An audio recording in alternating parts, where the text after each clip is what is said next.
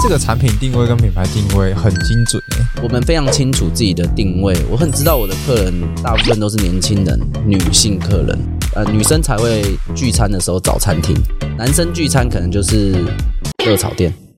对，在女生才会带男性友人来吃饭，嗯，对不对？女生才会帮你拍照打卡，男生很少人会做这件事情啊。所以我在思考这些东西的时候，我们我们都有很有一个共识，就是一定要以女生的角度来去考量任何的东西。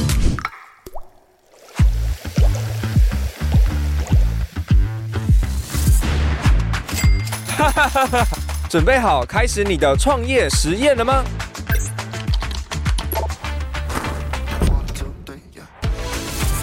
还等什么？跟我一起找出创业的完美组合，释放出无限的商业能量吧！Hello，大家好，我是 Charlie。今天我们这集创业化合物邀请到了有十五年餐饮经验的大来宾。那过去呢，他也有六年在香港的餐饮经验。回到台湾后，在二零二二年开了第一家如胶火锅店，去年的营业额呢将近三千万台币。究竟他是如何做到的？就欢迎我们如胶花椒鸡锅物的创办人。徐好，Hello, 我都叫他徐哥啦。对对对对对，哎、欸，徐哥真的太久不见了，真的很久不见，大概十三年、十几年。对，因为徐哥是我以前打工的同事。对，对我们那时候就是年轻小屁孩，小四小屁的时候。对对对对对，OK。我觉得一开始想要先先认识一下，你是从小就有嗯创业这个想法吗？还是说你是在一个创业耳濡目染的环境之下长大的？嗯，其实我小时候，其实我比较大的影响，可能是因为我。父亲他自己本身是自己白手起家创业。哦，所以可能自己对自己的要求也会希望有一天也有机会可以向他看齐这样子，希望自己有像他一样有自己的事业啊、成就啊等等的，就是有给自己一一点这样子的目标方向，但一路就是顺顺其自然的走了，但可能也会因为这个目标，所以对自己比较有要求，就希望可以让他骄傲这样，嗯哼，所以。他是会从小就栽培你说，哎，你以后也要接事业啦，或者是有经商的，就是这种想法。其实也也没有太多，但是他其实也是蛮让我顺其自然发展。但最重要就是，可能毕竟他是自己创业的人，所以他可能会觉得学商可能会比较出路。嗯哼。所以那时候也因为这样的情况下，所以后来念书就学去念了会计系，念了会计。对啊，讲到会计，我真的很有印象，就是我们那时候还在。就是打工同事的时候，你有问过我一个问题，嗯、就是你觉得继续做这个会计，然后领着一个不错的工作，还是说你想要去产业发展，做自己有兴趣的事情？嗯，所以那时候其实对你来说，你就已经呃，那个可能是一个工作一阵子，然后你开始接触餐饮，是产生了很大的兴趣吗？还是说那时候为什么会这样问我？其实我那时候，我觉得我那时候想法是因为我觉得。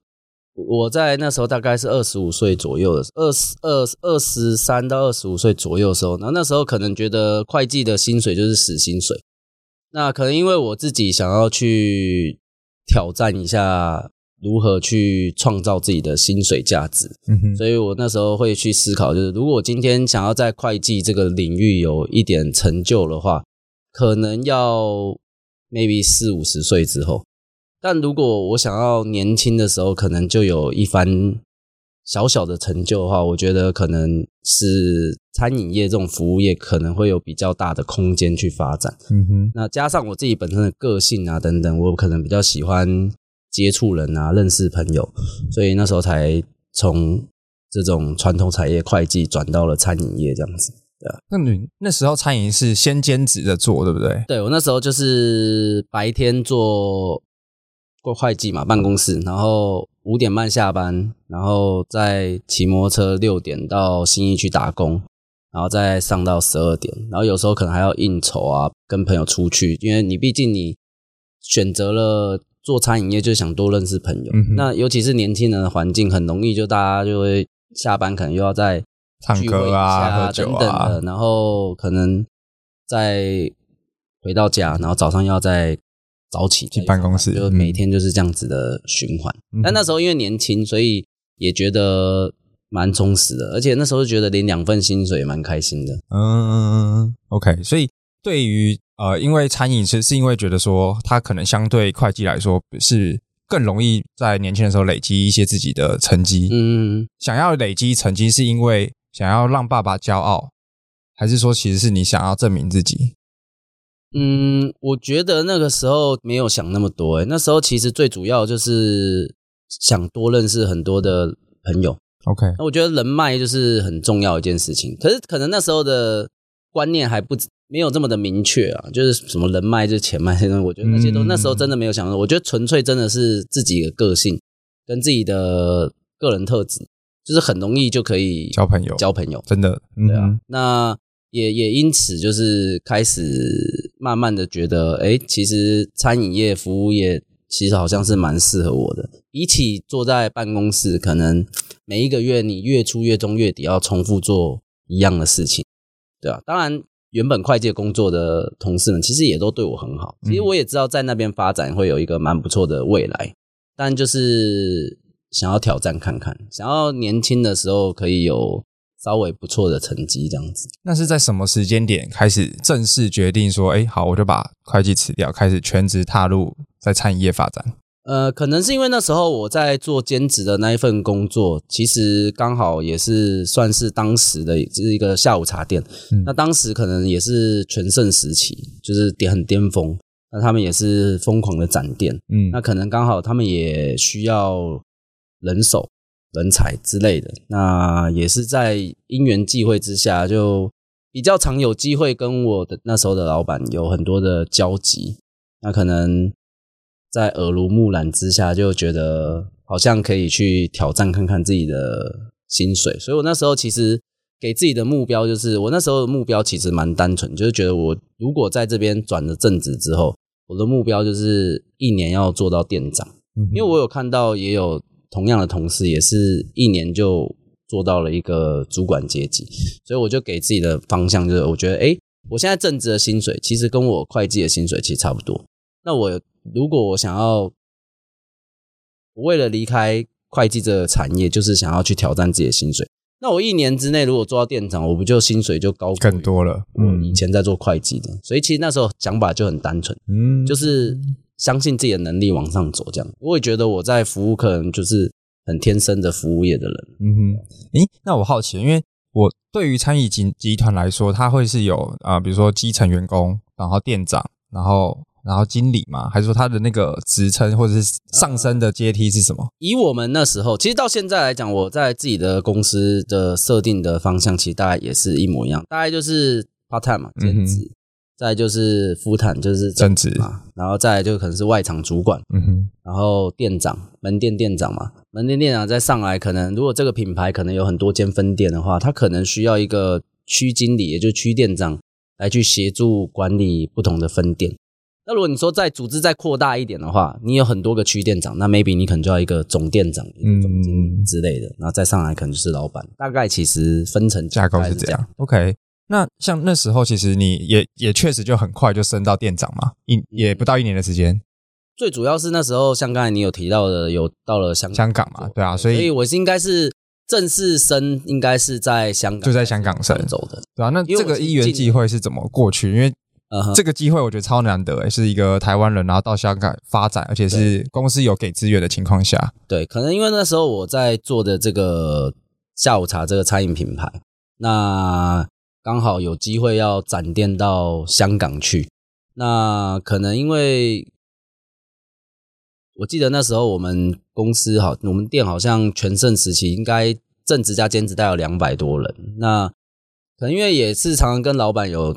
相处啊，有时候很多下班后的活动，所以他可能蛮跟我接触蛮多，所以可能对于我的呃在服务业上面的能力或者是敏锐度，可能蛮喜欢的，或者是我的社交能力，那他就问我，他就有机会的时候，有一天就突然问我说，我有没有兴趣过去香港？那我那时候刚好也没有什么没有什么负担或者是压力，我就觉得，诶，做餐饮业，我既然都选择这条路了。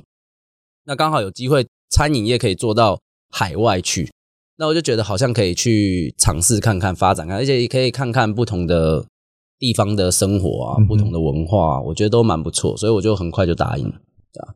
所以那你在那时候就是从香港这样发展，那后来是决定回来台湾创业吗？还是说后来有什么样的因缘际会回到台湾？嗯，我觉得第一个，我觉得我那时候考量大概几个，第一个就是年纪，因为我去了六年嘛，所以算一算大概也三十了。嗯，我觉得三十岁，其实我常常跟我员工讲，二十到二十五岁大概是一个懵懵懂懂的时候，你可以选择你想要从事任何产业。二十六到三十岁的时候，我认为你应该要确定你要做什么产业，但你应该要在那个产业上面努力的往上爬，因为那是你的黄金时段。三十岁以后，我认为你可能要在你的领域上面有一点点的成就，嗯哼，或是权利等等的。我觉得就是要有一番作为。三十岁以后，所以我觉得我那时候可能已经三十岁，然后我又加上可能 开始，我觉得我印象中那时候开始就是很多的自媒体，比如说 IG 啊。开始很很非常盛行到一个疯狂，那你就会跟过去的一些朋友开始有很多的连结，嗯、你就看到很多的朋友可能有自己的事业啦，或者是讲比较实际一点或现实一点，就是大家好像 赚的蛮多，混的都不错，对啊，然后自己好像还是有一点临时薪水的感觉，那我就觉得就有点卡关了，不要讲死薪水，毕竟也比以前从事会计多很多。多很多，嗯，但就是觉得好像已经卡关很久了，那我就是一个觉得。一直想要去突破的人，那刚好也因为我自己在香港的交友圈，加上自己的个性，其实我也认识蛮多朋友。那我知道好像有一些香港的朋友其实对我蛮有兴趣的，所以我就开始就是有表达，就是其实自己有大概这些想法。哎，就默默可能就有两三个朋友，就是酒吧的老板，哎，想找我合伙做。也不是合伙啊，就是找我去帮他们的餐饮事业这样子。嗯，但就是我那时候开始在思考，就是我觉得好像要开始从事不一样的东西了。所以回来台湾之后，其实也也真的因为回来台湾没有什么想法，不知道做什么，然后刚好也跟呃好朋友聊到，所以就开始有了大家一起合伙创业的这个方向，这样子，对吧？我觉得最重要还是。朋友圈的影响，加上自己的个性，我觉得自己的个性，每个人要知道自己个性是很重要的。嗯，因为我常常跟我的员工们讲，你今天人出来职场社会之后，你只有两种选择，一个就是员工，一个就是老板。那如果你觉得你没办法做老板，那你一定要找到一个可以让你做一个很很有价值员工的工作环境。嗯，哎，这很重要。对啊，那我觉得我。可能可以挑战看有没有老板的特质，所以其实我自己蛮希望往这方向努力的。当然也有前面提到，因为我也希望，呃，毕竟自己父亲的影响，我也希望自己能创业这样，嗯哼，试看看。那如胶这个品牌，嗯，跟它的起始点或者是怎么开始的？嗯，对你来说，呃，我觉得这个真的是很很大的缘分。老实说，其实这个花椒鸡火锅。花椒鸡锅物，这个是我其实那时候在香港的时候，可能住了大概两三年，大概两三年之后，然后突然就是有一天，朋友跟我说，旺角开了一间新的火锅店，然后排队超难排，然后定位可能要一个月之前，然后我们终于一群，我跟我一群香港的朋友，然后终于有提前一个月真的订到了，嗯哼，然后订到了之后呢，我就我们就去吃嘛，去吃的时候刚好我们的位置就在柜台前面那一桌。那因为我们几个好朋友都是大家很喜欢，就是边吃饭边喝点小酒这样，然后我们就我们就在闲聊说，哎，如果认识老板，是不是就不用排队了？然后我们就在边聊边打趣的时候，突然就有一个男的，然后就跟我们打招呼，要请我们喝酒。你一看就知道他应该是老板吧？嗯。那时候我就做了一件事情，因为大家就在讲，如果认识老板就可以不用排队，所以他请我们喝酒之后，我下意识的第一个反应就是，我跟我的香港朋友们说，我们开一支香槟还给他。然后我们就开给他，那相对他就对我们很有印象了，嗯，因为谁会做这件事情，还请他喝酒？我们在前提之下，他也不知道我们的身份关系。对，请开了之后，请他喝之后，接着我就推推了一下我旁边的朋友一把，我说拿一张椅子放在他后面，他就坐下来了。嗯，然后我们就开始聊天了，聊了之后，当然就交换了联络方式。那我们的确也顺利的，未来其实我蛮就透过他的，我蛮常就透过他帮忙。拿一下位置，这样。嗯，那也因为真的是很道地的香港的我这个国物文化，那我台湾的朋友每次的，就好像我现在在台湾，很多香港来就会找我陪他们，所以我那时候在香港的时候，有很多台湾朋友来会找我陪他们，然后就问我要带他们去哪里啊，吃什么。那我基本上所有台湾朋友来，我都会带他们去吃这个。嗯哼，所以为什么会做这个？其实我自己也觉得真的是缘分，因为呃，我觉得台湾没有这个东西。可是为什么那时候香港可以排成这样子？一个月前的定位，香港可以，那我觉得台湾应该也可以做这件事情。然后再来就是台湾本身，大家都知道爱吃火锅，对对。那我觉得还有一个最大的重点就是，当我那时候想要去跟几个朋友在聊，想要他们想呃大家想要去弄这个火锅店的时候，我我就提出这个主轴，因为我觉得我那时候想到一个很大的重点是台湾还没有人做。那如果我现在做了，也有机会做成的话，那我觉得，那我不就是台湾第一个人做做这件事情？可如果我是第二个、第三个的话，我可能就没有那么特别了。对，所以我那时候觉得要做，那还真的要赶快做，因为我觉得可能你不会知道什么时候有人要做啊。那既然现在有了这个 idea，那我觉得我要做这个东西。而且我觉得我那时候还意识到一个点，就是花椒其实不太有人知道是什么的。对啊。大家讲到花椒，可能会觉得是胶麻胶原蛋白还是什么？但第一个想法会觉得是胶原、胶麻的胶哦。但我都不，我会讲是胶原蛋白的胶。而且这个是，其实这是很厉害的食材，它是鱼肚，它是包身赤肚。大家讲到烂掉的包身赤肚，原来它就是那个肚，它就是鱼肚，对啊。所以用这么高级的食材跟这么新颖的主轴，配上台湾人爱吃的火锅，老少咸宜的鸡汤。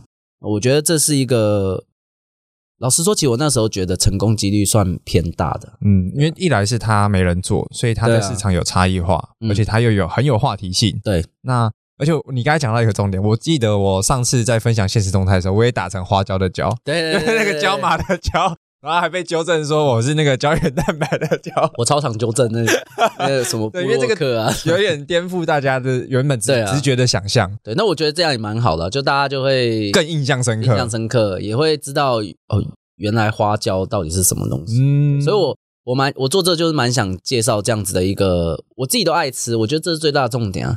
我觉得好吃，我觉得爱吃。当然，我现在的乳胶我有做了很多的延伸。那比如说，当初在设定这个品牌乳胶，它的名字背后有没有一些故事？呃，其实最主要的东西，第一个，当初想这个品牌名称的时候，就是我们几个合伙人我们在思考这个问题。那刚好因为胶原蛋白就是胶嘛，嗯哼，那所以我们就用“胶”这个字来去做思考发想。对，那。就想到了“如胶似漆”这个成语哦。那“如如胶似漆”又太长了，所以我们就取名两个字就好了。那当然也因为胶原蛋白嘛，这个花椒富含了七十六趴的胶原蛋白，所以其实我们为什么会主打越喝越美的汤，主要原因也是因为女生其实对于胶原蛋白的这个有需求。其实我的我们非常清楚自己的定位，我很知道我的客人大部分都是年轻人，女性客人。那呃，女生才会聚餐的时候找餐厅，男生聚餐可能就是热炒店。对，在女生才会带男性友人来吃饭，嗯哼，对不对？那女生才会帮你拍照打卡，男生很少人会做这件事情呢、啊。所以我在思考这些东西的时候，我们我们都有很有一个共识，就是一定要以女生的角度来去考量任何的东西。这个产品定位跟品牌定位很精准诶、欸，对、啊，应该是因为。呃，就我理解是，你们其实一直以来的生意或是合伙的品牌，一直都在做女性市场这一个族群。嗯、对，对，就是我我我觉得你做生意要知道自己的 TA 到底是什么人，对啊。当然，其实鸡汤这个类型蛮好的，是因为我们甚至连家庭客或者是长辈其实都爱吃的，对啊，老老少咸宜啊。但至少我们很做的一件事情是，我们把自己的。目标已经有先锁定了一个区块。那你觉得在如胶发展的过程啊，一开始这个品牌到底零到一的时候，你觉得成功的关键是什么？嗯，我我觉得，呃，台湾火锅是非常多的。你要首先你要先去思考差异性。其实我一直在如胶这个品牌上面做的很大的一个出发点，就是以差异性来去做思考。我很常会问我员工一件事情，就是今天你们的客人来到店里面，请问离开之后他会记得你什么东西？我觉得要先去思考这个。当然，我们的花椒鸡汤已经是一个很具特色的一个东西，所以你已经有一个东西了。那我把它归类为几个东西上面：第一个贴心服务，第二个餐点风格，第二、第三个就是菜单的重点，大概是这个。OK，在这三点情况下，其实，在贴心服务上面，其实我们做了蛮多的不同的巧思。举例来说，我们是鸡汤嘛，那一定有一只鸡在里面。嗯，我我们应该是应该是蛮特别的，应该我不知道是不是第一间啊，但我觉得至少我还没有听过。我们是帮客人把整只鸡取出来，还会帮客人去鸡骨，然后把肉排好再递回给客人，让他们享用，就不用在那边客来客去啊等等诸如此类的，对啊。那再来可能我们因为我们的餐点有一个酱蟹，韩式的这种酱蟹，那我们在火锅店卖。那我们也会帮客人包酱蟹。那再来，我们虾子是海火锅店一定有。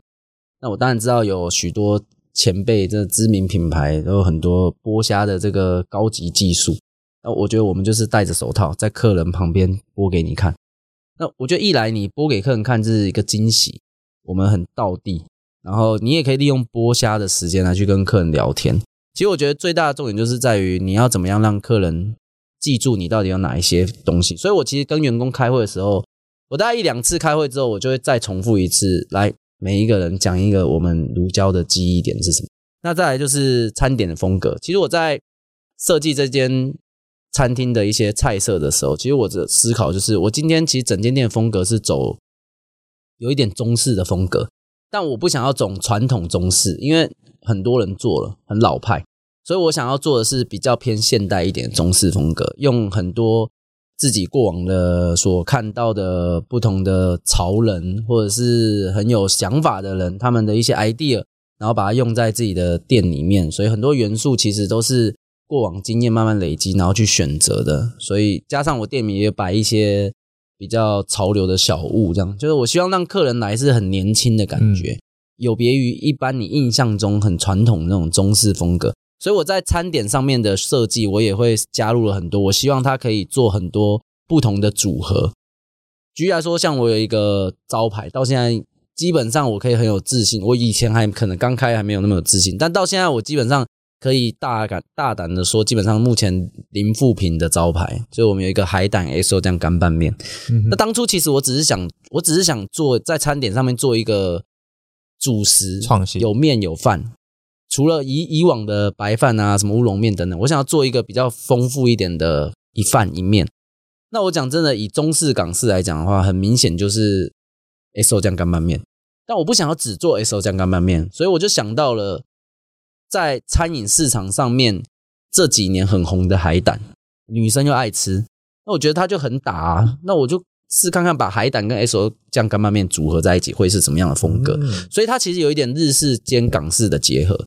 再我的另外一个就是葱油饭，红葱鸡油饭，我加了柴鱼片，那其实也算是有一点偏日式跟港式、中式的结合，或是我的这个酱蟹，其实我先前做了一版酱蟹是剥皮辣椒生腌酱蟹，它就是中式跟韩式的结合，只是因为后来因为厂呃我们厨房的空间的关系跟这个人手的关系，所以后来我们改成了跟别的知名品牌做联名配，所以就没有了剥皮辣椒这个元素。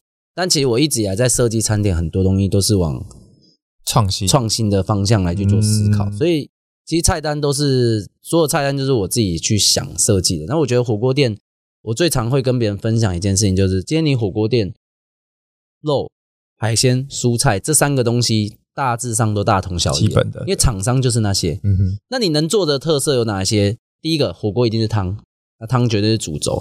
第二个主食，你可以做一些不同的变化，比如说我这两款招牌。第三个，我认为熟食是很好下手的地方。现在的火锅店呢，已经不再是火锅店了。你可能有很多的熟食，甚至你要搭配很多炸物，甚至冷食。所以我在这方面的，我在这方面的设计，其实编排了蛮多的熟食，可以让客人。不止在吃火锅的时候，也可以有一些上桌就能享用的一些特色餐点。嗯，对，其实我去找了蛮多这类型的东西，那可能也会结合中式跟港式的这样子的概念。最后一个其实是火锅料，我的店里面的火锅料基本上都是我自己去市场找的，而且是传统市场。OK，因为我觉得你要用跟别人不一样的火锅料，你可能才会有记忆度，不然你去找很多厂商，大家可能用的都是那些了。对对，所以我其实。像我的云吞可能是一间路边面摊吃到觉得跟港式味道很像的味道，哦、所以我就拿来用。然后甚至到我的几款丸子类，可能都是那种妈妈下楼会去逛的菜市场的火锅料。对，我觉得在餐点的设计方面，其实我觉得你能够去用心的去设计一些别人想不到的东西，那别人可能对你的菜单餐点可能就会有很多印象，再搭配到你的服务，我觉得在火锅店就会有很多思考差异性。对啊，那最后你说，呃，第一批客户嘛，其实我觉得第一批客户绝对永远都是从朋友开始。对啊，任何人都是朋友开始，所以人家说人脉就是钱脉，我就会问我面试的人，就跟他说，有些有些有些人可能面试很偏害羞，那我就知道他可能 maybe 不擅长社交。我其实，在面试我会跟我员工讲一件事情，就是你来到我这边呢，你不会学收桌。送餐、点餐、切肉，因为那是很基本的东西。你来这边工作，这就是你要会的技能啊。嗯。但来我这边，我会额外教你的东西，就是第一个就是做人处事嘛，因为你要懂得做人，懂得跟团队相处，整个店才会顺畅，你自己工作起来也才会顺畅。第二个就是管理，我觉得餐饮业，不要说餐饮业啊，很多产业都是这样。你要怎么样增加你自己的薪水？就好像我们前面聊到，你要往上爬。你没有其他选择，因为做正职就是一个门槛在那边了。你想要更高的薪水，你只能开始往主管走。那如果你不懂得管理，管理很深呢，可是你不懂得管理的话，你要怎么做主管呢？那你的薪水就不会增加了。所以你自己去考虑要不要学管理。那我只能说我这边我会教，我会教这件事情。第三个就是我刚才提到的社交应酬，你要懂得去跟人相处，你要懂得去跟人家。对谈，甚至认识到新的朋友，尤其是我们做餐饮业的，你每天一个月，我们大概一千五到两千的客人来客客人量来客数，你这面对每一个月你要认识一千多个新朋友，那当然不叫你全部都去认识，但我会教你怎么样去跟他们认识，或是很自然的成为朋友。我觉得这是蛮重要，所以回归到前面，我觉得永远都是朋友开始，因为你的人脉够多，你的朋友够多。他们会支持你，一定会有第一波。嗯，那接下来才是回归到最大重点，就是餐点。如果好吃，接下来就会有口碑相传。嗯，对，口碑开始会传，他们会帮你打卡，甚至到朋友真的觉得好吃，他们也会再来。对，剩下就是呃，我觉得选点也是很重要的。对，就其实我的店呢，像第一间本店，它其实就在商办群附近。那我刚才讲了嘛，我们的消费模式其实是共锅。其实我开这间店之前，我就已经很清楚的知道我们的消费方式是目的性消费。嗯，何谓目的性消费呢？举例来说，你如果今天开小火锅店，可能大部分可能是偏自然客。自然客，嗯为什么？我今天可能在市民大道上面，我想吃富乐好了，富乐火锅，但它可能客满，但没关系啊，我也不会定位富乐火锅啊，我可能就往前走，往前可能就有市民大道，嗯，有野人。野人对面有前都，走到八德路，还有台中的万客石锅，走到忠孝东路，逐间这么多间，嗯、所以小火锅它就是一个我随时想要去吃我就去吃，吃不到没关系，我就去别间吃。可我们的店不一样，我们就是目的性消费。我今天要吃，我就会想要先定位，所以我不会介意说开在巷弄里面啊，因为我们的都是定位客。但好处是我还会稍微选择一些，比如说像我们的一店。它可能就是在很多的商办，因为锦州街嘛，嗯，很多我们中午时间很多客人走来走去的，所以我的曝光其实也是有的。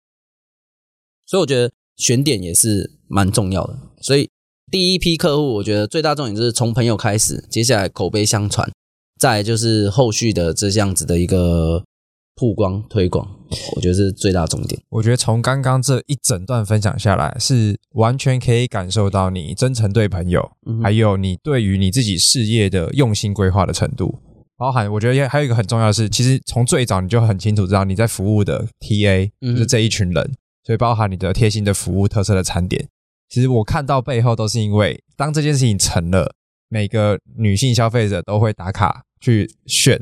或者是去分享，对啊，因为呃，我像我店里面有一个下杯，嗯，我不是用一般酒吧的下杯，我是用一个我自己，因为我会自己去英歌找餐具，我就看到一个圆形的一个小钵，那应该念钵，很小，然后我觉得它的大小容量大概也跟下杯差不多，而且它里面有一只金鱼哦。那我一看到那个我就马上挑，因为它杯子很漂亮，然后我就马上挑，因为我觉得女生会喜欢，嗯、而且女生看到一定会说啊，里面有金鱼耶，果然大家都有。再来，我可以把它转化为一个故事，因为它是下杯，那我们不就可以说你没喝完就不能养金鱼，嗯、所以就可以做很多的延伸。对，但我在无论在餐具的选择上面，或是设计的风格。哪里想要怎么摆等等的，考量到拍照的效果等等，其实大部分都还是会以偏女性的角度来去思考，他们喜不喜欢他，或者他们想不想拍。嗯，我觉得这个真的很很聪明的，这个应该是因为呃前面也有很多的经验嘛，算吧，嗯、因为乳胶比较像是呃真的有累积了很多功夫跟经验之后，对对对，一次把它弄到一个规格，对，然后服务好你们在服务的人，这样，对、啊、对，所以。那每一个细节真的是，因为我觉得你们这几个呃合伙人很厉害的是，你们真的很知道女生要什么，嗯，所以你们在设计的菜单也好，或者任何的服务，真的都会抓到哦，我就是会。真心的来分享，因为它成为了一个社交资本的工具，嗯、或是武器，嗯，所以大家来这里消费，它就自然而然的，你也不用讲什么，它就一直在 po。对啊，所以我觉得，因为像其实开店这个算是第二次开店嘛，如果以对对对。第二次对。算是，如果不含餐酒馆的话。啊、嗯，那嗯，因为其实我觉得第一关大家都会遇到，比如说像早点，现在刚刚有提到嘛，我觉得这个目的性的店也很重要，所以其实厘清你自己是什么样的店，也会影响到你们早点，所以你一定就不会早在大马路上的。是这样讲吗？加上成本也高啊，对啊，租金又贵，大马路跟小巷子是差很多。我们就小公司，那个就留给大品牌去，对，有资本的 资本去玩这样。对，所以像早点，然后再来是呃找食材、找原料、找供应商。那这整个流程，或者是经营这第二家店，呃，或者是第一家前面的经验好，你觉得最困难或是最有挑战性的事情是什么？我觉得我大概会分几个问题，因为我觉得大部分都不是什么。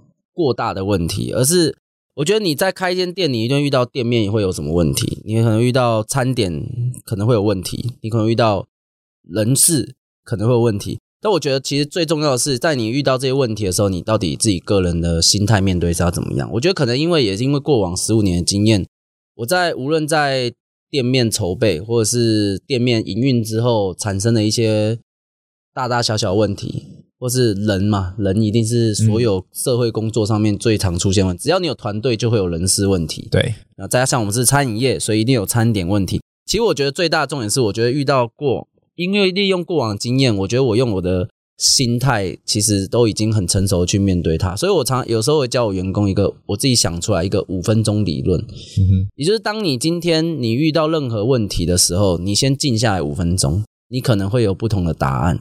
但你不要用你当下遇到的问题的时候，你第一时间的时候就反应反射出来你当下的态度，你当下的反应，可能思考一下，慢慢思考一下，怎么样让你们，比如说人事好了，怎么样让你们两个之间沟通可以更顺畅？一个问题可能有很多解决方法，但你可以去选择一个不会让你产生更多问题的方法。我觉得这是最重要，所以我会跟他们说，所有你当下想要表达你最个人特质的情绪的时候，先忍一下。忍五分钟，我觉得是很重要的。那我觉得可能也因为，呃，像你先前刚才刚才有提到的，可能其实我刚回到台湾的时候，呃，也创立过不同的品牌。那也是因为过往这三四年的一些经验，让我学习到非常多的东西。再加上我觉得，像我在做合伙生意，其实我一直以来在这过程中，我都是蛮。蛮虚心去学习他们的优点的，就我永远看任何人，我不会觉得他跟我之间的差别，我会不会介意，会不会在意？我去看的事情是这个人到底身上有多少东西我可以学的，而这个人有没有一些可能我自己不是太舒服的点，但我可以去记下来，避免我也成为这样子的人。我觉得在这过程中，像你提到的。最大的困难或是危机，我觉得还有一个点就是，可能我在我的合伙人身上也学到一个很重要的点，就是因为像我有一个其中一个合伙人，他可能是比较擅长做行销。那那时候我在开乳胶的时候，其实在这方面的问题，一开始的时候我都会请教他蛮多问题，我很烦啊，一直烦他。嗯、但他只跟我讲了一件事情，就是你要相信自己的决定。其实我以前是不太敢做决定的，或者是啊，就是会对会怕自己的选择会不会错误。但我觉得当那时候我接受到这句话，其实我给自己反过来的一个念头就是：好，我要不要打扰他，我不要烦他，我要靠自己去在每一个细节上面做自己的决定。那当然也可能也刚好彼此之间的信任度很高。那后来。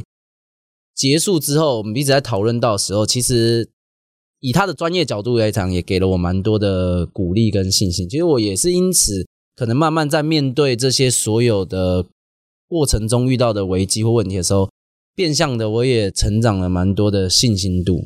对，我的伙我的合伙人，我的伙伴其实都非常支持我。我想要延伸的，就是因为你一直以来呃都是做合伙生意，嗯，那到底要怎么找合伙人？哦，就是这个是一个超大的学问，但我相信你有很多很棒的经验可以分享。嗯，我觉得找合伙人这件事情，我觉得第一个，我觉得要找理念相同的人，也就是像我跟我的几个合伙人，其实我们有一个很大的共同特质，就是我们喜欢做自己有亲自在里面经营的生意。OK，而不是。丢了钱，但是我们可能不出，我们不用管事，我们也不用出意见。嗯，其实我是一个，我觉得如果今天我投资了一间店，但我可能只是股东。其实老板跟股东是，我认为是有差别的。当然，当然，对，老板是实际在做经营的人，股东可能你就是丢钱。投资人啊。好，嗯，那我我我自己一直都觉得，如果今天我可能因为我过往其实我不止开店，我也有投资过一两间品牌，但就是可能小股东这样子。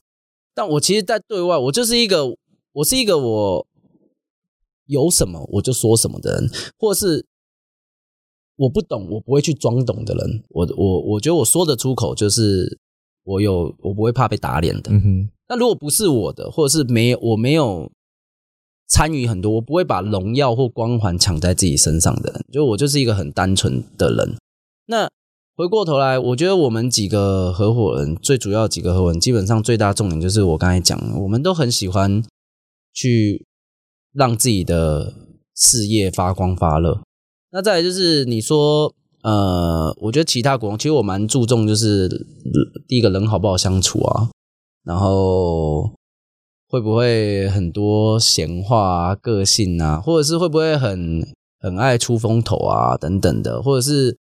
彼此之间是不是有着很好的尊重？其实我觉得这些都是一个可以去参考怎么样选股东的方式。当然，我其实还有一个最大的重点就是，我会挑我自己在组建如胶这个股东团队的时候，其实我有一个最大的重点是，我会挑 TA，也就是说产业性。我我的股东团队其实。不同产业都有，无论这个东西是什么，我觉得最大的重点在于大家的客群 TA 是不是不一样。啊、如果我今天跟你的，我们都是人脉都重叠，我们对我们人脉都重叠，那我扩不扩不出去，我可能需要不到你啊。嗯，对啊，这设计很聪明诶。对啊，就不同产业啊。Yeah, 我现在是没有什么这种 parties 产业的啦。好，等下等下来聊了。我我听到你的意思了。没有啦，没有啦。看一下，看一下。对对啊，诶，那因为像比如说第一家店。去年做了将近三千嘛，那一开始投入的成本总共是多少？嗯，其实我那时候抓的时候，我的预算大概抓六百万而已。哦，然后但是因为就因为我是一个我每天都会去店里面监工的人，嗯，我会因为讲真的，你你不能保证工班他们会出什么 trouble，对，或者工班可能有问题想要问你，但如果今天你遇到一个不是可能不太负责任的工班的话，那怎么办呢？那当然了，因为我们的工班是我们自己股东的。工班，所以信任度一定是很高的。嗯，可是我就是觉得，我还是会想要去现场去看看今天的进度怎么样啊。因为我知道，我每一次到店里面看装潢进度的时候，我都会有很多新的想法产生。所以也因此，我们从原本预估的六百万，然后默默的拉到了八百。OK，所以第一间店其实我们花了八百万左右。嗯，但就是。可能也因为运气很好的关系，就是 even 多了两百，但其实我们陆续都已经快回收了，嗯、就还 OK。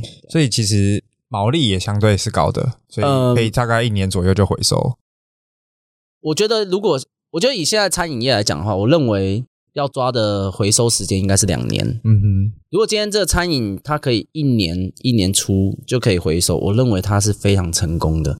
但我觉得一般来讲的话，其实平均可能抓两年就差不多。那如果你可能拖到三年四年，其实我讲真的，餐饮大家都知道市场变化这么大，对，你一个月内可能有新的店开，这开的无数多。光讲一个东区就有多，对，光讲一个东区每个月就有开多少店。嗯，上个月一个市民大道就开了三间餐酒馆，那你要怎么去跟人家竞争呢？所以其实品牌寿命是非常重要的。所以其实我在经营卢胶这个品牌的时候，我蛮思考一个东西，就是我的品牌寿命。我到底，我当然每一个老板不一定是希望他的品牌能够有永续经营，越长越久。对，对，但随着市场的变化，随着竞争者越来越多，那。你要怎么样去让你的寿命能够增长？我觉得这个是非常重要的一件事情。所以，我在这个如果我有两间店的时候，我现在想的东西受不受用？如果我三间店的时候受不受用？其实我在筹备第一间店的时候，我就已经在思考：假设我有多店的情况下，嗯，因为你有很多制度啊，很多规划啊，很多呃跟员工相关的利益的关系的，你不能因为你今天。店开始变多了，你才在思考你要怎么去调整，怎么去修正，那对旧的人不公平。对，所以我在每次设定一个东西的时候，我都会先往多店模式去思考。我甚至会思考，假设是在台北、台中不同区的时候，这个制度合不合理？嗯哼，就我会先去思考这些东西。对啊，所以现在其实也很快，因为一年，然后快回收，然后现在马上又涨二店。嗯哼，所以是因为本来当初在 Day One 的时候就规划，就像你讲的，你是以多店的模式在思考，嗯、然后所以才很快开启了第二家店吗？还是我我觉得，当然你当初本来开我在开一店的时候，本来当然也会希望未来不知道有没有机会开二店，嗯，也要看成绩或者是看实际上的市场状况、营收状况、市场状况、接受度等等的。那的确在开了可能几个月之后。其实我觉得都是热恋期，我觉得一年内都是热恋期。对我来说，只是因为刚好可能呃效果也不错，大家也都很有信心。我觉得其实最大重点是二店的店面出现的时机，但没办法，因为台北的店面，尤其是东区，你要遇到我自己理想中的店面，其实不是那么容易出现的。我在心里有设定了很多的条件，刚好，比如说，对，好，举例来说，呃，我想要我的店面门面是宽的。虽然我不要大马路，但我也希望不要那种窄窄窄窄的巷子，我想要它比较体面一点。嗯哼。第二个，我需要骑楼，因为我的设计里里面有一个骑楼的灯笼啊，那我必须有骑楼，骑楼又可以做完美墙，可以做拍照。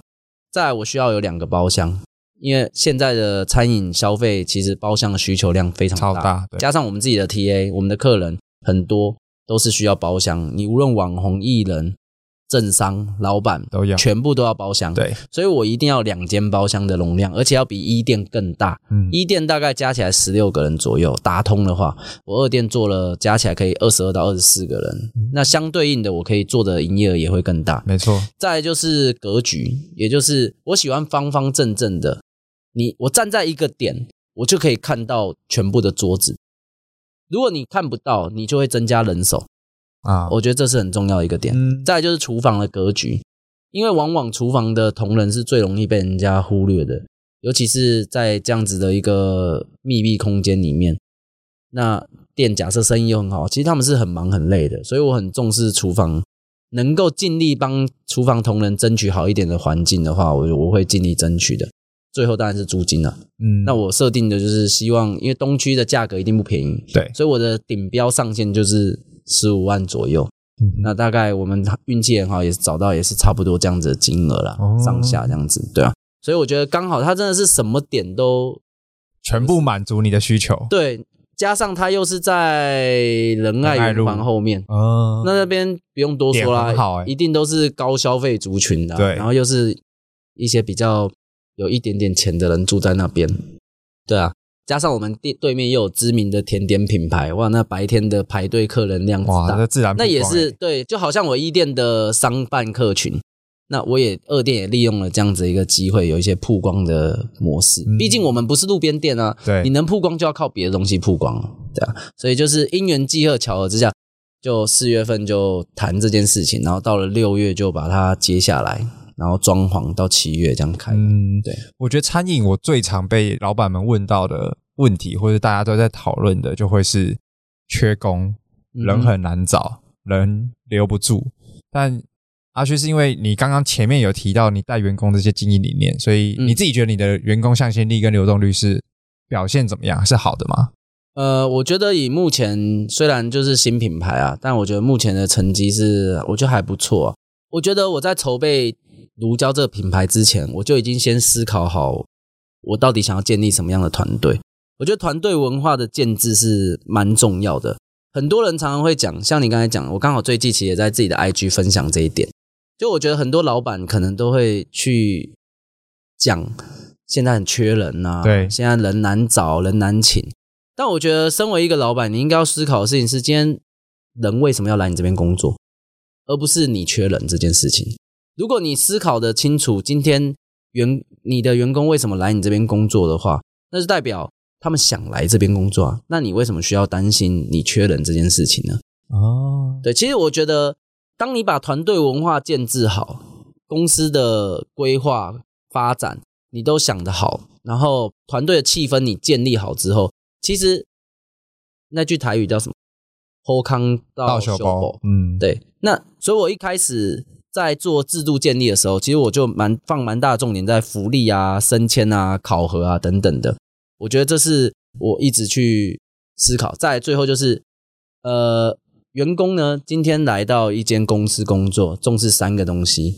第一个，薪资水平，那不用多说了，因为薪资是大家第一优先看重的。嗯，对，至少我的店，我觉得我的薪资大概是中上一点点。嗯哼，我不敢说多好，因为可能很多大集团一定更好。对对，有资本。对，但其实很多人都是用结构组成来去 话术啊。嗯，那我就是确定，我就是基本就是一定有这样子的数字。是。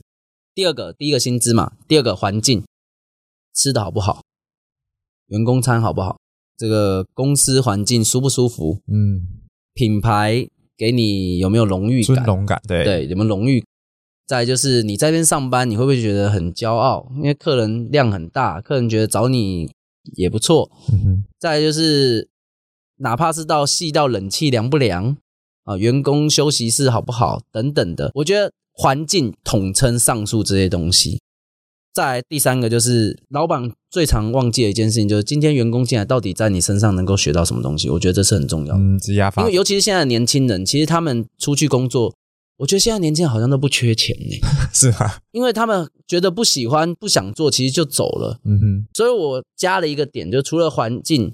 跟薪水以外，我觉得我加了一个最大的重点，在我的认知上面，就是今天到底这个人进来可以在这间公司学到什么东西，你可以影响他什么东西。所以我我我有几个很坚持的点。第一个，我员工面试我自己面试，嗯，因为我要帮我的文化建立好，所以我必须帮我的团队筛选好第一阶段。对，那当然啦，我虽然有点不好意思，但就是我觉得不适合我的团队风格的，或者是可能我觉得。怪怪的，嗯，对，或者是甚至到，呃，因为我会考量团队成员的年纪差别，来去思考融不融入得了。所以第一阶段的面试是我自己面试的，再来面谈也是我自己去设定的。其实我自己在整个面谈的制度，也是我这半年内开始一直在做调整。那我亲自去聊天之后，我才会知道他们需要什么东西，我能够给他们什么东西。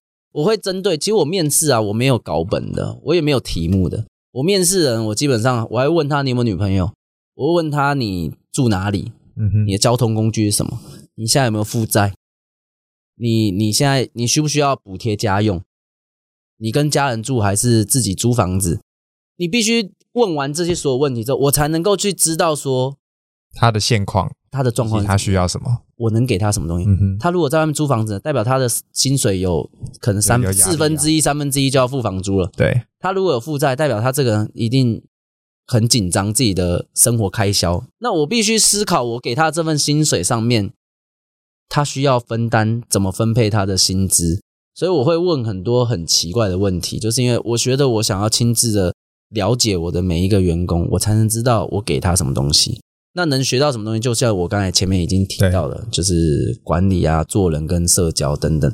我觉得这是一般外面的餐饮老板可能我不敢说完全没有，一定有啦。嗯，只是至少我知道，我觉得我算是很少数会教这些东西的。嗯，而且你很系统化梳理，就是你可以给他们这些东西，嗯、所以可能在面试的时候，你其实也都讲过了。对啊，对啊，所以我觉得从这个过程跟你刚才的分享，就会知道，我觉得你真的很亲力亲为，在打造这个品牌，就是如胶，嗯，然后也做出了成绩。